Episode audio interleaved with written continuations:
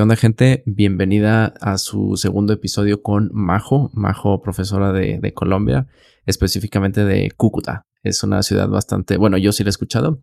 Y pues, ¿qué onda? ¿Cómo andas en este episodio, Majo? Hola, saludos a todos. Muy bien, aquí emocionada y feliz de compartir una vez más con ustedes.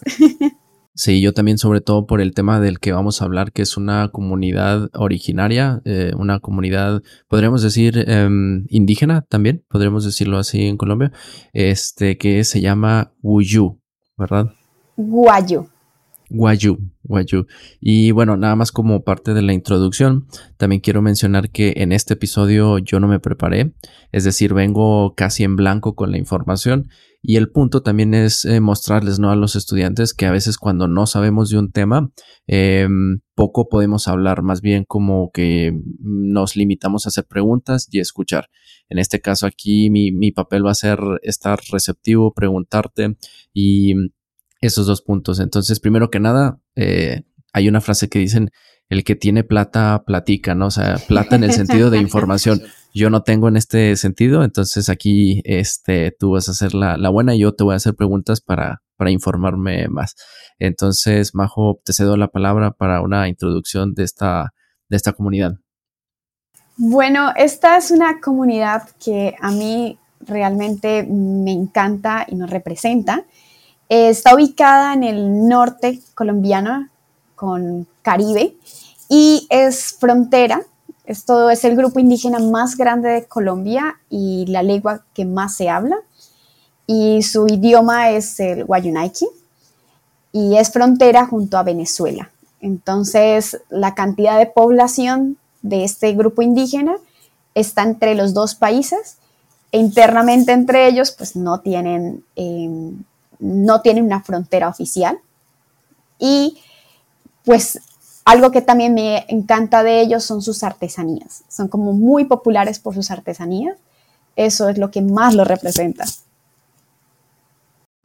Fíjate, algo que, me impacta mucho es que la frontera geográfica que existe políticamente hablando entre Venezuela y Colombia, para ellos no existe, ¿no? Es que, o sea, ellos existen en, en ambos territorios eso, eso me llama muchísimo la atención. Eh, podríamos ahondar más en ese tema, pero, pero a lo mejor por ahí entramos en política y cosas así, pero eso es algo mucho que me llama la atención. Y la otra que me dijiste es que es la más numerosa de Colombia, es la comunidad indígena o u originaria más grande. Eso también me llama la atención. Sí, eh, realmente su población es bastante grande. Mm, más o menos tienen, al menos aquí en Colombia, su población es más o menos de unos 380 mil eh, pertenecientes a esta población. Y la gran parte de ellos, su idioma es el Wayunaiki y solo una cantidad interesante, pero muy poca cantidad de ellos hablan el español. Mantienen más, obviamente, arraigado eh, su, propia lengua, ¿no? En ese sentido. Exactamente. Sí, oye, ¿y qué característica tiene, eh, digamos, más marcada esta comunidad? Por ahí he escuchado algo interesante, de hecho me lo platicaste tú, ¿no? Pero debe haber una característica muy interesante de, esta comunidad. Bueno, ellos eh, es muy interesante porque su cultura es matriarcal. Entonces, esto hace que la función de la mujer para ellos es extremadamente importante, representa como un, ser superior, divino en su cultura. Entonces, incluso sus apellidos son el de la madre y generalmente las mujeres incluso se lo pintan en la cara. Son figuras, sus apellidos, y son pintadas en su rostro. Y es el de la madre con el que se va a mantener el linaje. O sea, el apellido eh, materno va primero. Sí, Ahí. exactamente. Ajá. Órale, interesante. Y, solo por curiosidad, em, ¿qué hacen, por ejemplo, los hombres en esa comunidad? Digamos, ¿cuál sería el papel, eh, por mencionarlo así levemente?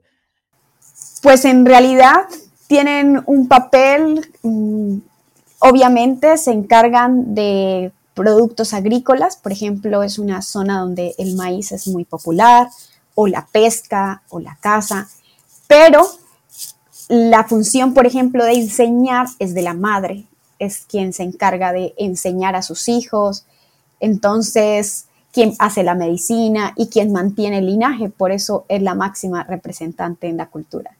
Y es mm. quien se encarga parte del trabajo, ellos hacen las artesanías, que su más popular son sus mochilas, y estas mochilas son hechas por estas madres.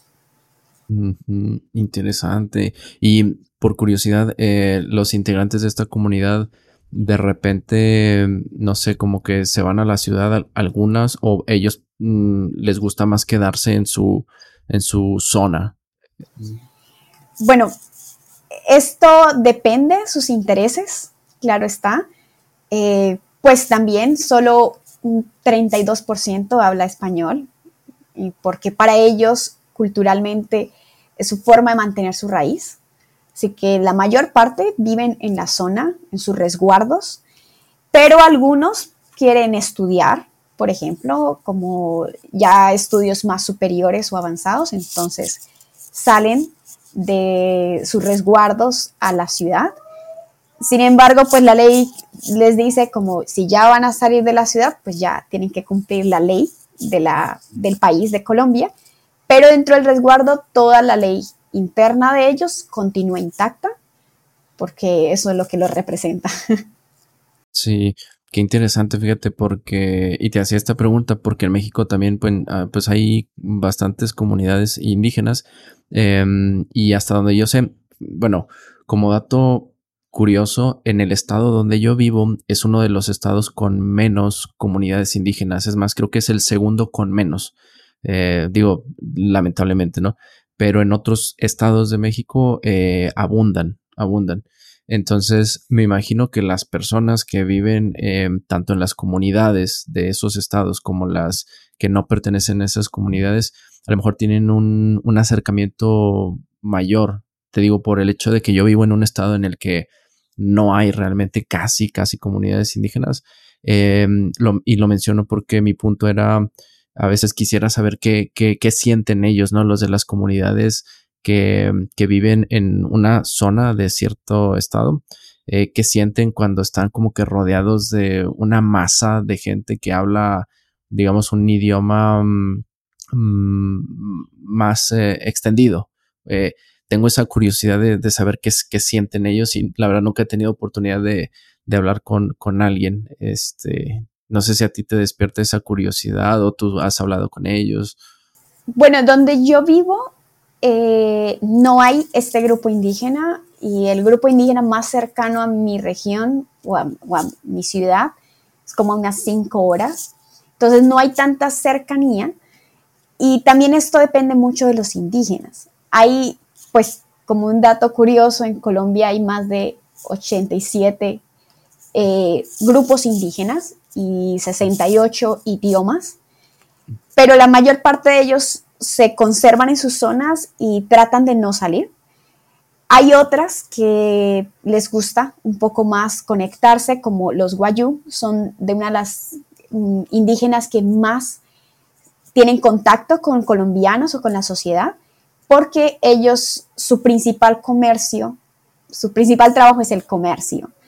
Entonces, ellos sí viajan mucho a las ciudades a vender sus productos, a mostrar sus mochilas, sus sombreros, todo lo que ellos hacen. Así que en estos lugares sí hay bastante contacto, están muy combinados.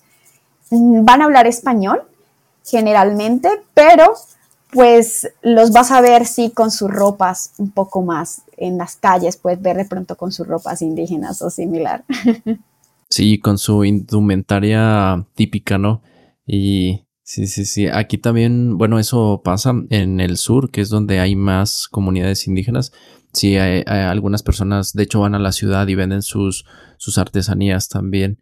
Y em, digo, solo como un dato adicional también es que acá, yo, donde yo vivo es en el norte, frontera con Estados Unidos, y las poquitas comunidades indígenas que hay incluso son más como gringas que mexicanas, o sea, son, son comunidades indígenas que de hecho tienen nacionalidad tanto gringa como mexicana. entonces, e, es por eso, no por el territorio en la parte donde yo vivo, pero en el sur por ejemplo, viví un, tiempito en el sur y te encuentras en, las tiendas de autoservicio gente de comunidades indígenas trabajando ahí y de repente ellos están hablando en su lengua y luego te atienden y ya te hablan en, español. por eso digo que del sur para abajo en México se puede tener un contacto más directo con, comunidades indígenas y eso está chido porque, bueno, yo no lo aproveché cuando viví allá en el sur, pero eh, sí me gustaría como preguntarles cómo te sientes viviendo aquí, eh, sabes, como que tengo esa, esa curiosidad de, entrevistar a alguien. Sí, ellos es muy curioso porque mm, generalmente, especialmente si alguien que no es de su comunidad, que hable su idioma, wow, lo sorprendería totalmente. Sería como toda una sorpresa, porque igual su idioma materno va a ser el indígena, no el español, aunque lo hablen perfecto. Y es más, hubo un programa aquí en Colombia muy popular que es La Voz, y está en la versión niños, y hubo uno en especial que era una indígena de esta región que participó en este programa. Y incluso en algunos momentos que presentaba la canción, hubo en una en específico que hizo la traducción y cantó, pero en el idioma guayunaiki. Y iba como con el traje, con el maquillaje, todo. Entonces fue, wow, fue toda una sorpresa verla porque fue una bastante inclusión en nuestra sociedad, pero tal y como son, así que fue espectacular. Exactamente, sí. La voz, fíjate, no sabía. Creo que la voz está como muy difundida por todo Latinoamérica, ¿verdad? Porque aquí también hay ese mm, show de, de, cantantes, ¿no? Y de ahí ya después lanzan estrellas. Así es. Pero regresando al punto, fíjate qué interesante porque es eh, esa inclusión, como dices, que incluso son los que más eh, salen de su región para socializar, para interactuar con, eh, bueno, fuera de, en ciudades grandes, vender sus artesanías e incluso en participar este, en concursos nacionales. Exactamente. Hay otras comunidades que sí tienen casi ningún contacto con, ya con sociedad.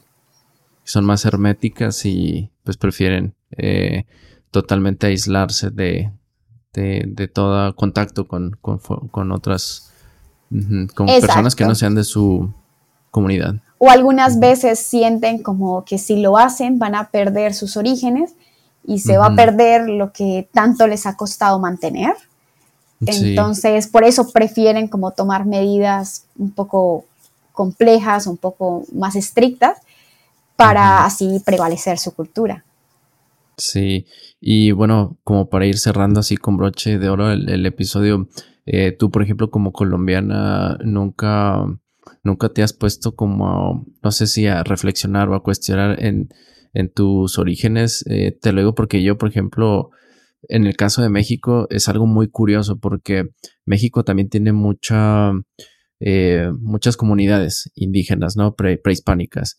Y luego geográficamente pertenece a Norteamérica, pero también es Latinoamérica por el hecho de, pues, de la ascendencia que tenemos, ¿no? Y no sé si a ti te ha pasado de que de repente dices, órale, pues realmente como cuál es mi como origen, origen, ¿sabes? No, no, no sé si te ha pasado por ahí por, por la cabeza de repente. Sí, sí, especialmente siento que influye tanto porque, por ejemplo, la, los indígenas de mi ubicación se llaman motilones y generalmente se consideraba, o lo que se conoce de ellos antes de la conquista, era que eran una, indígenas muy guerreros. Y siento que eso ha prevalecido en la cultura, aunque obviamente ya somos civilización. Uno dice, wow, nuestra, especialmente las personas de esta ciudad, hasta nuestra forma de hablar es un poco más fuerte, un poco más, mm, se considera incluso más seca, son así como más guerreros, muy trabajadores. Y siento que algo de los indígenas tiene que ver con eso. Entonces, continuamos teniéndolo en nuestra sangre. Sí, exactamente. No, a mí también a veces me vuela la cabeza en el sentido de, la identidad. Este, porque, por ejemplo, por lo que te decía, ¿no? Ahora sí, ya para cerrar, como yo vivo en el norte, tenemos como que mucha em, influencia de, de, Estados Unidos, ¿no? Tradiciones como Halloween, Eh, incluso hay gente que celebra el Thanksgiving Day aquí en, el norte de México. Este, y, pero fue, fue, o sea, fue gradualmente, no, no, nadie lo celebraba hasta hace como unos 10 años por ahí. Y yo me quedé así como sorprendido, ¿no? Yo no lo hago, pero hay familias que celebran el Thanksgiving Day. Entonces eso, eh, te digo, como que empieza eh, a, cuestionar, bueno, en mi caso, como a cuestionarme de que, órale, pues el sentido, la identidad, las costumbres, y luego te vas al sur de México y es como otro país, ah, como otro tipo de comida, este, más comunidades indígenas, eh, otras ciertas costumbres, celebraciones, por ejemplo, el Día de Muertos está más fuerte en el sur, centro-sur, que acá en el, norte. Pero bueno, eso podría ser como un temita para otro episodio. este, y bueno, nuevamente gracias Majo por compartir eh, la cultura guayú de ahí de, de Colombia. Con mucho gusto. La verdad me encanta representar estas culturas y darlas a conocer y sepan mucho más de Colombia. Así que fue todo un placer. Gracias. Y bueno, ya también para para los estudiantes que nos escuchen. Ahí les dejo el link del perfil de, de Majo para que la contacten, para que puedan tener un, acercamiento más a la cultura de, de Colombia. Y pues bueno, gracias Majo y nos vemos.